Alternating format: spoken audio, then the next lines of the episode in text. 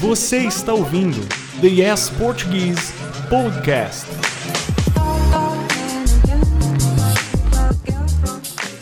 Bom dia para você que está nos ouvindo pela manhã, boa tarde para você que nos escuta na parte da tarde e boa noite para você ouvinte que está ouvindo esse episódio à noite. Eu sou a Adriele, professora do Yes Português, e estou aqui com o Otávio, meu marido, e nós dois damos a vocês boas-vindas a este segundo episódio dos podcasts do Yes Português. Hoje nós vamos falar sobre o clima no Brasil e o hábito que nós brasileiros temos de comentar sobre o clima, seja para puxar papo com um desconhecido, para começar uma conversa ou só mesmo para reclamar, porque a gente adora reclamar de alguma coisa, né, Otávio? Exato. É muito comum ouvir um brasileiro falando frases como: Nossa, tá muito quente hoje. Ou então, Nossa, que calor é esse?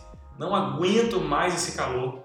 Ou tá precisando chover. E aí você pode pensar que, como a gente reclama muito do calor, a gente prefere o frio. Uh -uh.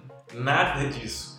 Quando chega o inverno, bate um vento gelado, você pode ter certeza que vai escutar um brasileiro falando: Ai que frio, tá frio demais. Que saudade do calor! Tá difícil acordar de manhã, detesto o frio, não dá para fazer nada nesse frio.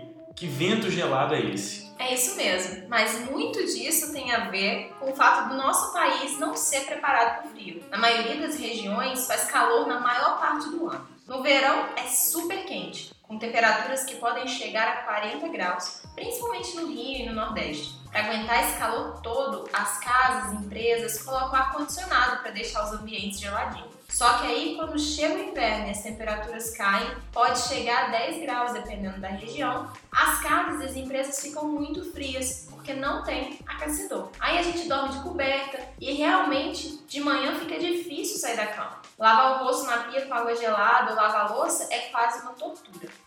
Com certeza. Acho que só os estados mais ao sul do país que têm uma estrutura melhor para o frio, já que lá as temperaturas podem cair muito. Pode chegar a ter temperaturas negativas no inverno no Rio Grande do Sul, por exemplo.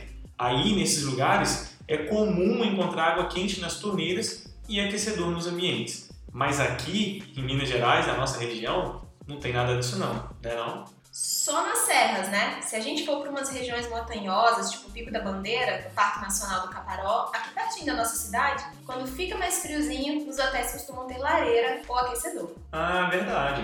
Bom, pessoal, espero que um dia vocês possam experimentar o clima do Brasil e ter suas próprias experiências. Se quiserem sentir calor, venham na primavera ou no verão. De setembro a março faz bastante calor. Se quiser um clima mais fresco, mais ameno, visitem o Brasil de maio a agosto. Mas em qualquer época, eu tenho certeza que vocês irão gostar muito. Bom, aproveitem para praticar as frases que ensinamos sobre como comentamos sobre o clima aqui no Brasil. E aí você mesmo já vai saber como reclamar do clima. Nos encontrem também no YouTube, no Instagram e no Facebook para estudar português com os nossos outros materiais gratuitos. Bons estudos e até semana que vem.